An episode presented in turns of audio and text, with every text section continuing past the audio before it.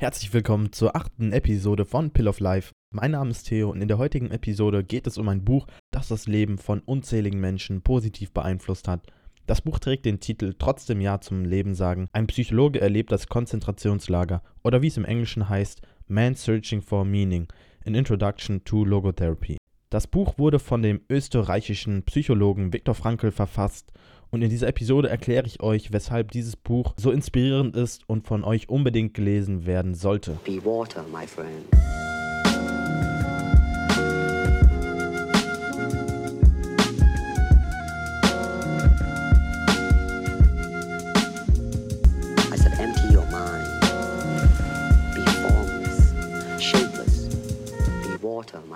Zum Zeitpunkt des Todes von Viktor Frankl, dem Autoren dieses Buches, im Jahr 1977 wurde das Buch trotzdem ja zum Leben sagen.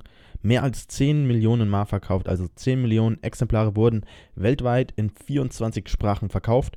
Und laut einer Lesebefragung im Jahr 1991 für die Library of Congress, in der Leser gebeten wurden, ein Buch zu nennen, das in ihrem Leben einen Unterschied gemacht hat, landete trotzdem Ja zum Leben sagen unter den zehn einflussreichsten Büchern Amerikas. Und ich bin mir sicher, dass es heute sogar weltweit so ist. Das Buch kann in zwei Teile geteilt werden. Der erste Abschnitt erzählt lebhaft die Details von Frankel, wie er das KZ als Gefangener wahrgenommen hat er schildert, wie er als Gefangener im Konzentrationslager der Nazis seine Mitmenschen, seine Innenwelt, alles wahrgenommen hat. Frankl ist ein ehemaliger Psychiater und beschreibt seine Beobachtungen von anderen Häftlingen. Aufgrund dieser Erfahrung gründete er die Psychotherapie, Logotherapie, in die es im zweiten Teil des Buches auch geht. Und wie zuvor erwähnt, schildert Viktor Frankl im ersten Teil seines Buches die gesamten Erfahrungen, die er im KZ gemacht hat. Er liefert echt erschreckende Details, wie es da abgelaufen ist. Und beim Lesen habe ich ungelogen echt teils Gänsehaut bekommen, weil das echt so pervers ist, wie grausam Menschen sein können. Beispielsweise ist er im KZ angekommen und seine Eltern und seine Frau wurden ihm weggenommen. Also die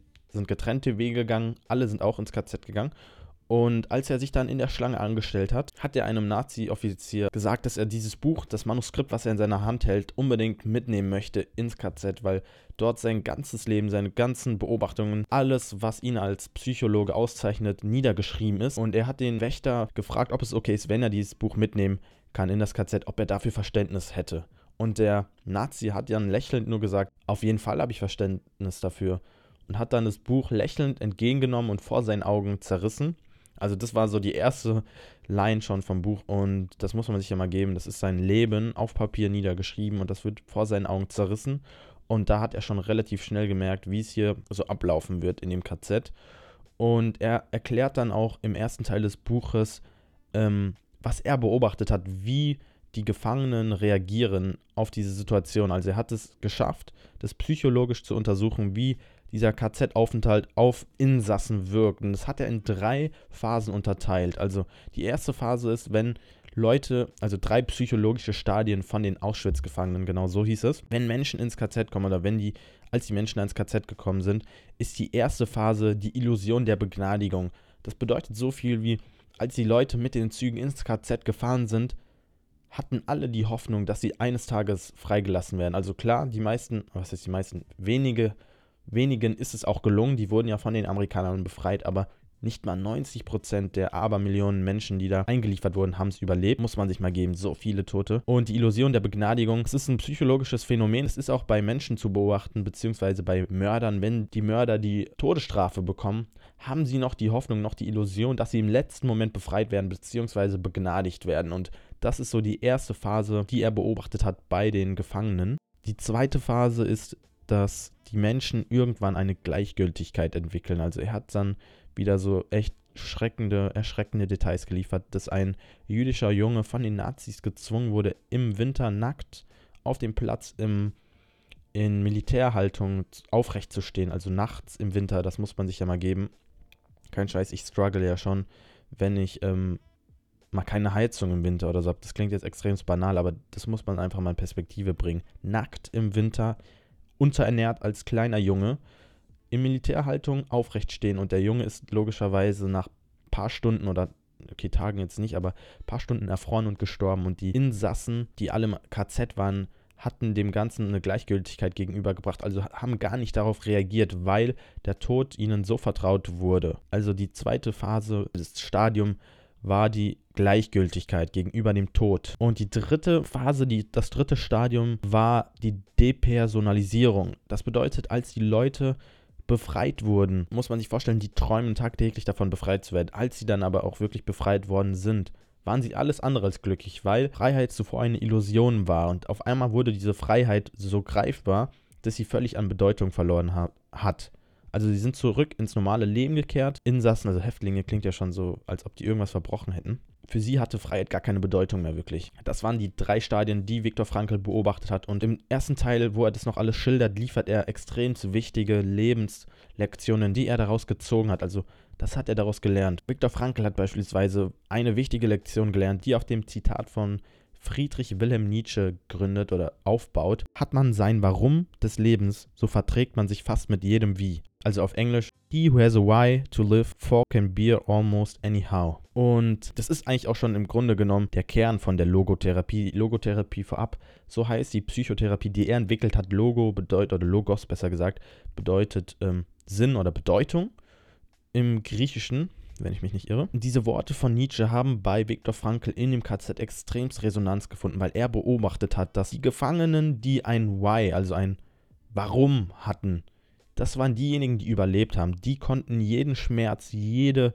Demütigung, jede noch so grausame Handlung, die die Nazis da an ihnen verübt haben, konnten die aushalten. Das heißt, sie haben einen Sinn gefunden, all das zu ertragen die Leute, die keinen Grund hatten, am Leben zu bleiben, die haben ihren Lebenswillen relativ zügig aufgegeben. Bei Viktor Frankl war es dann dementsprechend so, dass sein Warum, sein Why ihm die Kraft gegeben hat, durch diese unvorstellbare, grausame Zeit zu gehen, diese zu ertragen. Sein Why, sein Warum war die Liebe zu seiner Frau. Er hat dann erstmal beschrieben, dass es drei Wege gibt, sein Why zu finden, beziehungsweise drei Whys hat er, also drei Warums, wenn man es jetzt so sagen möchte, hat er bemerkt, hat er bei den Gefangenen wahrnehmen können. Zum ersten, wie es bei ihm der Fall war, ist es Liebe. Liebe gibt einem Kraft, die Arbeit an sich und die Würde im Leiden. Das sind die drei Warums, die er wahrnehmen konnte im KZ. Und bei ihm war es so, dass sein Warum die Liebe zu seiner Frau war. Um euch jetzt mal eine Vorstellung zu geben, wie das Ganze ablief.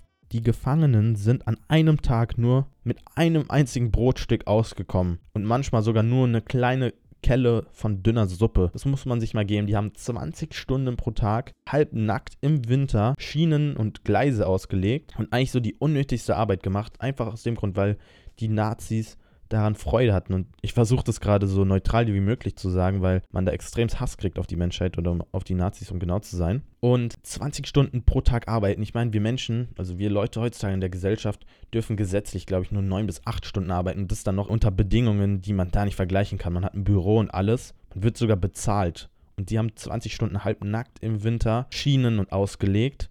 Und wenn man schwach aussah, wenn man nur eine Sekunde aus diesem Workflow ähm, gekommen ist, wurde man von den Wärtern niedergeschlagen und zusammengeschlagen. Wenn es ein zweites Mal passiert, dass man ähm, negativ auffällt, wird man direkt in den Ofen geschmissen. Also im Prinzip konnte man wegen jedem banalen Grund in den Ofen geschmissen werden, beziehungsweise getötet werden. Was Viktor Frankl beobachtet hat, war, dass die Leute im Konzentrationslager, die kein Warum hatten, die haben von sich aus gesagt, sie haben nichts mehr vom Leben zu erwarten. Und es war dann so, wenn man extra Arbeit geleistet hat, hat man so eine ähm, Essensmarke bekommen, genau so hieß es. Und eine Essensmarke, irgendwie sieben Essensmarken waren vielleicht eine kleine Suppe wert. Das haben die Leute dann gesammelt und diejenigen, die den Lebenswillen aufgegeben haben, die haben diese sieben Essensmarken oder diese Anzahl an Essensmarken nicht für eine Suppe dann eingetauscht, nein, sondern für eine Zigarette. Und das war, wie er es gesagt hat, dann ein Zeichen dafür, dass sie keinen Lebenswillen mehr haben, dass sie ihr Schicksal akzeptiert haben. Also wenn man Leute im Konzentrationslager gesehen hat, die eine Zigarette geraucht haben, konnte man daraus schließen, dass sie ihren Lebenswillen aufgegeben haben, weil sie eine Zigarette eingetauscht haben, anstatt davon Essen zu bekommen. Das fand ich auch extremst, ähm, keine Ahnung, wie ich es beschreiben soll. Also da fehlen mir auch gerade schon wieder die Worte. Viktor Frankl hat dann gesagt, dass er aus dieser Situation heraus erkennen konnte, dass wenn man seine Ansicht zum Leben ändert, in dem ganzen Leiden einen Sinn sieht. Und da hat er gesagt, muss man seine Einstellung zum Leben ändern und sollte sich nicht fragen, was der Sinn vom Leben ist, sondern vielmehr, was das Leben von einem selber erwartet. Sei es in diesem jetzigen Moment, in der jetzigen Stunde, in diesem jetzt, an diesem jetzigen Tag. Also man sollte nicht darüber meditieren, nicht darüber nachdenken, was der Sinn vom Leben ist. Nein, man sollte vielmehr den Sinn in Aktionen, in tagtäglichen, banalen Situationen finden. Und dadurch findet man eine Verantwortung, die man sich selber gibt, das hat ihm extremst geholfen, diese ganzen Qualen durchzustehen. Also er hat nicht danach gesucht, was der Sinn des Lebens ist, sondern hat diese Frage quasi umgedreht und gesagt, wie kann ich dem Leben in diesem jetzigen Moment dienen? Das war so seine, ähm, das war so sein Mittel, wie er das alles überstanden hat. Das heißt, er hat sich tagtäglich jede Stunde gefragt, ob er im Einklang mit dem Leben ist, also im Einklang mit den Erwartungen, dass das Leben von ihm im jetzigen Moment hat. Dann hat er auch noch gesagt, in Bezug auf das Schicksal, das Schicksal vom Menschen ist nicht gleich. Man kann es nicht mit dem Schicksal von anderen Menschen vergleichen, weil das Schicksal vom Moment abhängig ist, von jeder Situation. Also Schicksal oder Sinn ist nicht dieser abstrakte Begriff, dieses Ungreifbare. Nein, er hat den Sinn des Lebens so gesehen, dass er sich in jedem Moment zeigt, also in jeder Situation erst zeigt das fand ich extremst interessant. Dieser Ansatz, dass man nicht nach dem Sinn im Leben sucht, sondern vielmehr sich selber die Frage stellt, wie kann ich dem Leben gerade jetzt dienen, in diesem jetzigen Moment. Eine weitere Erkenntnis war, dass die einzige Erlösung bei solchen Qualen Liebe ist. Liebe hat ihm Kraft gegeben, das alles ähm, durchzuhalten. Also er hat gesagt, dass er von Wärtern wie ein Tier behandelt wurde, als er mal beispielsweise während der Arbeit zusammengeklappt ist, weil er keine Energie mehr hatte, dass er von den Wärtern nicht aufgebeten wurde, also als ob die den beten würden, aber ähm, äh, bitten würden, sondern die Wärter haben ihn mit Steinen abgeworfen und er hat es dann mit einem Tier verglichen, dass es so abwertend war. Also die Wärter haben ihn noch nicht mal als Mensch angesehen, wenn nicht sogar als Tier, sondern als irgendein Wesen, dass es noch nicht mal wert ist, angefasst zu werden. Deswegen haben die ihn mit Steinen abgeworfen und er hat es geschafft, wirklich eine neutrale Haltung in solch einer Situation zu bewahren, weil die Liebe zu seiner Frau ihm Kraft gegeben hat. Und er erzählt dann oft, wie er sich das Bild seiner Frau im Kopf projiziert hat und so einen mentalen Dialog mit seiner Frau geführt hat. Und das Harte ist ja, seine Frau war auch im KZ und sie war schon längst tot. Das hat er erst im Nachhinein erfahren, aber er hat dann auch in der Retrospektive gesagt, dass selbst wenn er zu dem Zeitpunkt erfahren hätte, dass seine Frau tot wäre, hätte er nicht damit aufgehört, sich sie visuell so vorzustellen, diesen mentalen Dialog mit ihr zu führen, weil es ihm die Kraft gegeben hat, das alles durchzustehen, was er da erleben musste. Liebe war der Antrieb für ihn. Durch die Liebe zu seiner Frau hat er einen Sinn im Leiden gefunden und hat dem Leiden eine Würde verliehen. Also er hat sich vorgestellt, er leidet für seine Frau quasi. Und das ist eine extrem wichtige Erkenntnis für ihn gewesen, dass Liebe das Warum sozusagen, alles erträglich machen kann. Eine weitere Erkenntnis war, dass die menschlichen Grenzen nicht zu unterschätzen sind. Also er hat gesagt, dass als die Leute im Camp angekommen sind, zu der Erkenntnis gekommen sind, dass das, was sie in den Medizinbüchern oder so gelernt haben, auch in der Schule von wegen, dass ein Mensch ohne ein paar Stunden Schlaf nicht auskommen kann, dass das völliger Schwachsinn war, weil die über Tage, fast zwei Tage ohne Schlaf ausgekommen sind und die haben nicht mal in normalen Betten geschlafen, nein, die haben in Pritschen geschlafen, die so hoch gestapelt wurden, dass wirklich neun Leute dort geschlafen haben und die haben sich zu neun zwei Decken geteilt. Das muss man sich mal geben. Und daraus sind sie dann, ist er dann zur Erkenntnis gekommen, dass das, was in den Medizinbüchern oder in den Textbüchern besser gesagt gepredigt wird, nicht der Realität entspricht. Also der Mensch ist, wenn er keine Wahl hat, wirklich zu weitaus mehr fähig. Beispielsweise hat er gesagt, dass sie für Wochen, für Tage lang nicht die Möglichkeit hatten, ihre Zähne zu putzen. Sie hatten wirklich ein Riesendefizit an Vitaminen, aber nichtsdestotrotz war ihr Zahnfleisch überraschenderweise gesund. Und wenn sie beispielsweise ein T-Shirt bekommen haben, dann haben sie das ein halbes Jahr tragen müssen. Also sie haben kein anderes T-Shirt bekommen, so dass es wirklich nur ein Lumpen war.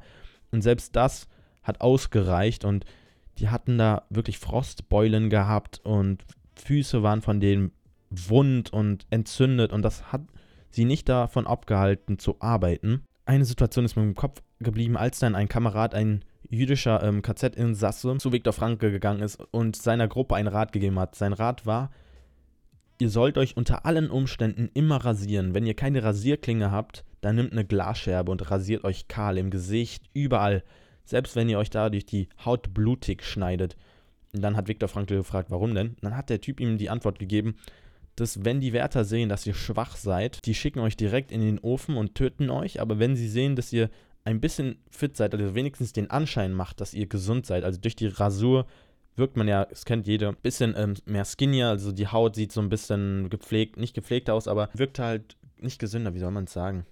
fitter, so sogar wenn nicht mager. Ich weiß nicht, wie ich es beschreiben soll. Auf jeden Fall, durch die Rasur wirkt man insgesamt gesünder und fitter und dass ihr unter allen Umständen alles tun sollt, um diesen Status aufrechtzuerhalten. Wenn ihr keine Rasierklinge habt, dann nimmt eine Glasscherbe das ist eure einzige Möglichkeit, um am Leben zu bleiben. Das konnte ich nicht verdauen, diese Textstelle. Und eine weitere Erkenntnis von Viktor Frankl war, dass der Mensch immer die Wahl hat, zu reagieren in jeder x-beliebigen Situation. Also es gab Studien, die beispielsweise untersucht haben, wie gute Leute ähm, zu bösen Leuten werden. Und dort wurde untersucht, dass das ein Produkt der Umgebung ist. Also dass die Umgebung die Menschen von Grund auf formt. Und Viktor Frankl widerspricht dem nicht, aber er sagt, dass es nur zu einem gewissen Grad stimmt, weil wenn man dem Menschen alles wegnimmt, seine Klamotten, seine Identität, alles, was ihn auszeichnet und ihn in eine Umgebung steckt, die alles andere als menschenwürdig ist, hat der Mensch immer noch die Freiheit zu entscheiden, wie er auf diese Situation reagiert. Und das ist die höchste Freiheit jedes Menschen. Also kein Mensch kann einem diese Freiheit wegnehmen. Das hat Viktor Frankl auch zu einem Stoiker gemacht, weil er klar differenziert hat, was kann ich bewirken, also was kann ich verändern, was liegt in dem Bereich des Kontrollierbaren und worüber habe ich keinen Einfluss. Und das hat ihm dann geholfen, all diese ganzen Qualen zu ertragen, weil sie nicht in dem Bereich des Kontrollierbaren liegen. Er hat keine Wahl zu entscheiden, wie lange ein Wert auf ihn einschlägt, aber er kann beispielsweise ähm, darüber entscheiden, wie er darüber fühlt, ob er es persönlich nimmt beispielsweise. Das kann man sich gar nicht vorstellen. Vor allem hat er auch gesagt, dass in dem Camp seine Insassen, also seine ähm, Kollegen sozusagen, von den Kollegen manch, manche zu ähm, Wärtern promoviert wurden. Also die haben die, die haben die Verantwortung bekommen, selber ähm, auf die Insassen aufzupassen. Und die haben das, die Leute, die dann die Verantwortung bekommen haben, haben diese Arbeit so ernst genommen, dass sie ihre eigenen Kameraden halb totgeschlagen haben, als sich die Situation ergeben hat. Also er hat beobachtet, wie seine eigenen Kameraden zu Wärtern wurden und ihre eigenen Volksleute halb totgeschlagen haben. Und selbst in solchen Situationen ist es ihm gelungen, das nicht persönlich zu nehmen, beziehungsweise Herr seiner Reaktion zu werden. Also er hat selbst in so einer Situation noch die Kraft, die Macht gehabt, zu entscheiden, wie er darauf reagiert. Die nächste Erkenntnis, die Viktor Frankl im KZ gemacht hat, war, dass selbst im Leiden eine Bedeutung steckt, dass man selbst dem Leiden eine Bedeutung zusprechen kann. Das hat er so erklärt, dass man, sobald man sein Schicksal akzeptiert, sobald man realisiert, dass die Situation unumgänglich ist, dass man vor die Wahl gestellt wird, ob man sein Schicksal annehmen möchte oder es ablehnen möchte. In dem Moment, in dem man es annimmt, stellt man sich über die Tiere beispielsweise, die rein von ihren Trieben nur gesteuert sind. Wir Menschen hingegen haben die Wahl. Wir, wir können uns unserem Bewusstsein bewusst werden. Das verleiht uns die menschliche Würde. Also in dem Leiden hat man die Chance, über sich hinauszusteigen, diese moralischen Werte auszuleben und zu zeigen, dass man es wert ist, zu leiden. Fand ich sehr interessant und ähm, er hat dann vielmehr das Leiden als eine Möglichkeit gesehen, um über sich hinauszuwachsen. Er hat das Leiden so betrachtet, dass es ein Triumph ist, wenn er dieses Leiden überwindet. Die Leute, die das nicht so gesehen haben, die haben das Leiden abgelehnt und dementsprechend ihren Lebenswillen aufgegeben. Aber Viktor Franklin hingegen hat es als Herausforderung gesehen, durch das Leiden über sich hinauszuwachsen. Und das ist ein interessanter Ansatz, eine interessante Herangehensweise, dass man selbst im Leiden noch die Wahl hat, darüber zu entscheiden, wie man damit umgeht, selbst wenn es unumgänglich ist, also besonders wenn es unumgänglich ist. Und das ist auch insgesamt seine ähm, Anschauung von dem Lebenssinn. Ich hatte es davor schon mal erwähnt gehabt. Er hat gesagt, dass man den Lebenssinn nicht im Verlaufe des Lebens sucht, sondern dass das Leben jeden Moment einen Sinn hat. Also, wenn das jetzt, ich versuche es mal deutlicher zu erklären, das hat er mit einem ähm, Schachspieler verglichen. Wenn man jetzt den besten Schachspieler fragen würde, was ist der beste Schachzug, dann würde er einen nur verwundert angucken. Einfach aus dem Grund, weil es nicht diesen einen guten Schachzug gibt. Nein, vielmehr ist dieser gute Zug abhängig von der Situation, von der Konstellation der einzelnen Schachfiguren und genau so ist es mit dem Leben. Es gibt nicht den Einzelnen, den ganzen Sinn des Lebens. Vielmehr ist es immer abhängig von Situationen. Das heißt, Viktor Frankl hat den Sinn des Lebens von der Situation abhängig gemacht. Das heißt, der Sinn des Lebens ist einzigartig und hängt von der Situation ab und vor allem den Entscheidungen, die wir in dieser Situation treffen. Und die Verantwortung, die wir solchen Situationen zusprechen, entscheidet dann darüber, wie groß unser Sinn im Leben ist. Beispielsweise gab es Situationen, wo Viktor Frankl nachts barfuß gezwungen wurde, über das Eis, über Steine zu wandern und die Nazis haben ihn währenddessen geschlagen und niedergemacht. Aber der Glaube an seine Frau, also die Freude, die er empfunden hat, wenn er an seine Frau gedacht hat oder besser gesagt an die Beziehung, die sie hatten, haben ihm geholfen, wirklich ähm, Erfüllung in diesem Moment zu finden, eine, eine, wirkliche, wirklich eine Glückseligkeit, eine Freude in diesem Moment zu finden. Und das ist es genau. Er hat in diesem Moment den Sinn darin gefunden, indem er an seine Frau denkt und wirklich völlig gegenwärtig ist. Und das war es im Grunde genommen mit dem ersten Teil vom Buch, mit den Erfahrungen, die er aus dem KZ mitgenommen hat. Der zweite Teil des Buches beschäftigt sich dann mit der Existenzanalyse, mit der Psychotherapie, die er aufgrund dieser Erfahrungen gegründet hat. Und vorab ein kleiner Psychologie-Background-Check. Ähm, man nennt diese Psychotherapien oder Formen der Psychotherapie nennt man auch die Wiener Schule in der Psychologie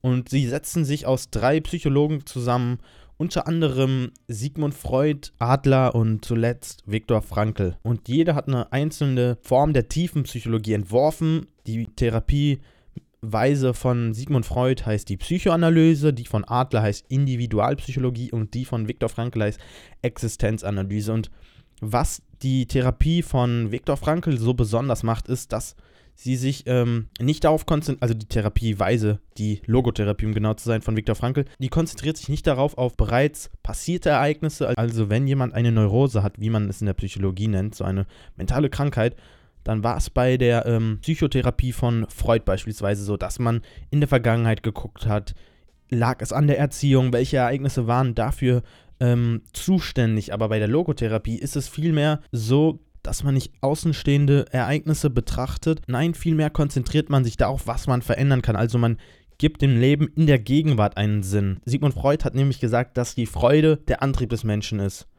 Aber Viktor Frankl sagt hingegen, dass der Mensch davon angetrieben ist, einen Sinn zu finden oder Sachen einen Sinn zu geben. Also alles, was der Mensch als sinnvoll empfindet, das ist der Antrieb von ihm. Und darauf fokussiert sich auch letztendlich seine ähm, Therapieweise. Und ich hatte es zuvor erwähnt, hierbei wird der Sinn des Lebens nicht als was Großes und Abstraktes bezeichnet, sondern vielmehr als was Greifbares von der Situation abhängig. Und was die Therapieform so ähm, auszeichnet, ist das Praktische. Beispielsweise sieht man bei der Logotherapie, vor, dass man sich seinen Ängsten bewusst stellt. Hierzu gibt es ein interessantes Sprichwort von Carl Jung, beziehungsweise ein Zitat, ich zitiere, Die größten und bedeutendsten Probleme des Lebens sind alle grundsätzlich unlösbar. Sie können niemals gelöst werden, man kann nur über sie hinauswachsen. Was auf einer niedrigeren Ebene zu den wildesten Konflikten und zu Emotionen voller Panik geführt hatte, ist von der höheren Ebene der Persönlichkeit aus gesehen nun wie ein Sturm in einem Tal, das von einer hohen Bergspitze aus gesehen wurde. Das bedeutet nicht, dass das Gewitter seiner Wirklichkeit beraubt wird. Es bedeutet, dass man anstatt darin zu sein, jetzt darüber ist. Das Zitat stammt von Carl Jung. Darauf baut die praktische Ansatzweise, die praktische Therapie von Viktor Frankl auch auf, dass man Ängsten bewusst konfrontiert. Es heißt im Englischen Paradoxical Intention, bedeutet so viel wie, dass man seine Ängste kontrolliert. Also wenn man jetzt beispielsweise die Angst hat zu stottern, wenn man jetzt beispielsweise die Angst hat zu stottern vor einer Menschenmenge, dann ist die Angst, dass dieses Geschehen ist, dass dieses Ereignis eintreten wird, so groß, dass man auch letztendlich stottern wird. Aber wenn man sich bewusst dieser Situation stellt, also wenn man jetzt bewusst von seinem eigenen Willen aus vor seine Freunde geht und sich darauf konzentriert zu stottern, dann tritt das interessante Phänomen ein, dass es einem schwieriger fällt zu stottern. Also wenn man seine Ängste erzwingt, dann treten sie auch nicht in Kraft. Dadurch verliert man die Kraft zu stottern. Das ist sehr interessant und da gibt es viele Anwendungsmöglichkeiten von Paradoxical Intention. Denn es gibt Gründe, weshalb wir so gestresst sind. Also wenn ein gewisser Stress oder Reiz auf zwei verschiedene Gruppen von Menschen ausgeübt wird, während eine Gruppe den Stress freiwillig wählt und die andere ohne ihr Einverständnis mit demselben Stress konfrontiert wird, wird es der Fall sein, dass die Gruppe, die ohne Einverständnis mit dem Stress konfrontiert wird, viel intensiver auf diesen Stress reagiert. Also die Reaktion auf diesen Stress ist viel intensiver. Das liegt daran, weil unser Gehirn ganz unterschiedliche physiologische Systeme nutzt, also mit dem um mit dem Reiz umzugehen. Wenn man den Stress jetzt hingegen freiwillig wählt, wird das System verwendet, das mit der Herausforderung assoziiert ist und nicht das von der ähm, defensiven Aggression und des Rückzugs. Also das System, das mit Herausforderungen verknüpft ist, ist mit deutlich positiveren Emotionen verknüpft. So, das war's mit dieser Episode. Ich hoffe, ihr konntet einige wertvolle Informationen und Einblicke mitnehmen. Das Buch fand ich richtig gut. Also die wertvollsten Lektionen, die wertvollsten Takeaways habe ich euch hier geliefert, aber ich empfehle es euch trotzdem, das Buch zu lesen. Es gibt sogar viele Leute, die sagen, wenn ihr für dieses Jahr nur ein Buch lesen könntet, dann sollte es unbedingt dieses Buch sein. Das stelle ich mal dahin, aber ich sage es euch auf jeden Fall, ihr solltet das Buch gelesen haben. Es ändert eure Perspektive auf euer Leben und besonders wie ihr mit kritischen Situationen umgeht. Und wenn dir diese Episode gefallen hat, dann lass es mich bitte in den Kommentaren, in den Rezensionen wissen.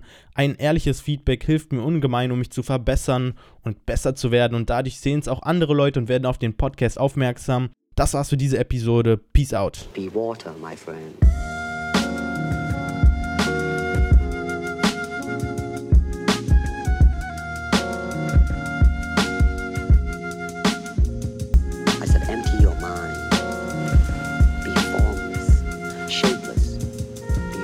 My friend.